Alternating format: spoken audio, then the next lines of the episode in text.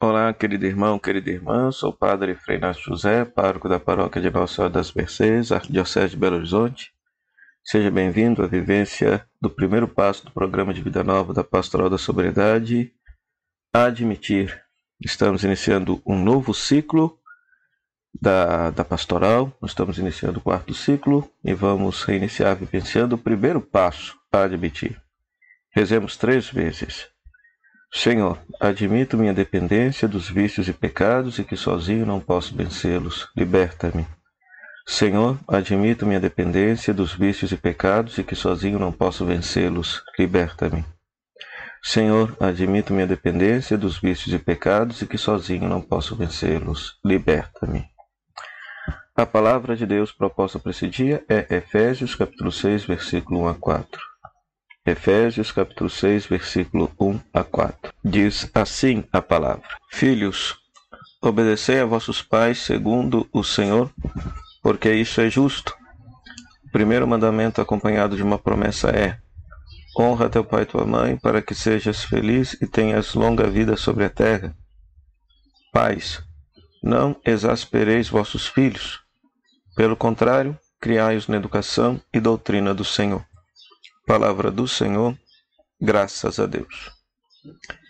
Queridos irmãos, queridas irmãs, hoje somos convidados a nos colocar diante de Deus nesta semana, admitindo a nossa dependência. Admitir é o passo fundamental, é o início de todo o processo terapêutico. Nós sabemos por experiência que muitos dependentes eles criem na sua mente a ilusão de que conseguem se libertar e parar sozinhos quando querem.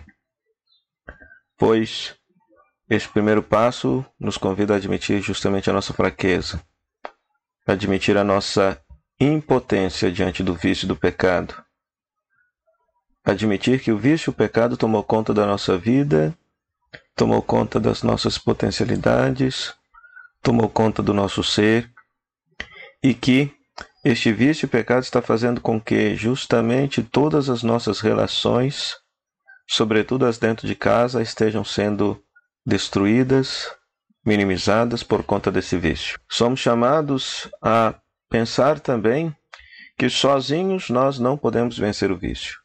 Nós precisamos também de ajuda.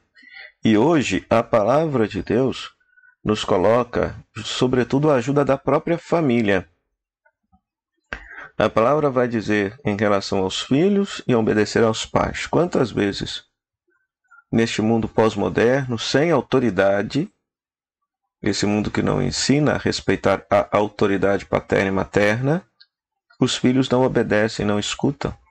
Muitas vezes o pai e a mãe se tornam amigo dos filhos, quando na verdade ele tem que exercer a paternidade, uma relação de autoridade, uma relação de cuidado, de estabelecer e colocar limites na vida da pessoa. O autor de Efésios vai justificar a obediência dos filhos por quê? Porque lá em Deuteronômio, capítulo 5, versículo 16, se diz que deve-se honrar pai e mãe para que eles permaneçam na terra ou seja, para que tenham vida próspera na terra. Então, quantas vezes nós perdemos absolutamente tudo? Vida, riqueza, prosperidade, por quê? Porque nós justamente não respeitamos e honramos nosso pai e nossa mãe. Não honramos e respeitamos a nossa família. A nossa família. Quantas vezes é, influenciados pelo vício da droga, do álcool, a gente disse coisas que não deveria ter dito aos nossos pais. Os ofendemos, os machucamos. Então isso é necessário retratação. Agora, por outro lado, veja que a palavra de Deus também continua dizendo: Pais, não exaspereis vossos filhos, pelo contrário, criai-os na educação e na doutrina do Senhor. Ou seja, o pai a mãe, a família, do dependente químico também precisa admitir, também precisa entrar no processo. Por quê? Porque a família necessita de, oração, de orientação e acompanhamento, pois um cego não pode guiar outro cego. Muitas vezes a família não sabe lidar com o dependente químico. É, eu diria que é quase que natural que a família brigue, conteste, exaspere, seja agressiva com aquele que usa droga, com aquele que bebe, né? Sobretudo porque porque ele está dando prejuízo financeiro, está dando prejuízo moral, humano, afetivo para aquela família, né? Mas essa também não é uma forma de se lidar com o dependente químico. Às vezes também, e há, e há casos em que isso acontece, que justamente a forma errada da família lidar com aquela pessoa que tem aquele problema influencia e faz com que o próprio dependente afunde cada vez mais na própria dependência química e na própria dependência alcoólica. Então isso é terrível, isso é simplesmente terrível. Então a família também precisa de ajuda. Na linguagem da pastoral da, da sobriedade se fala que o dependente gera uma relação de codependência. Então os familiares do dependente são codependentes. Por quê? Porque todas as relações da família, do pai, da mãe, dos irmãos, dos parentes, são influenciados pela forma como o, o como se lida com o dependente químico, né? Então necessita conserto, necessita realmente de orientação, necessita de ajuda. Do ponto de vista da prática pastoral, normalmente são os familiares que buscam ajuda na pastoral da sobriedade. O próprio dependente muitas vezes não vai. E isso é um sinal de reconhecimento, de admitir que a família precisa de ajuda e, que, e quer aprender a lidar com aquela pessoa naquela situação. Então, hoje, nessa semana, somos convidados a rezar e colocar a nossa vida, nossa família diante de Deus.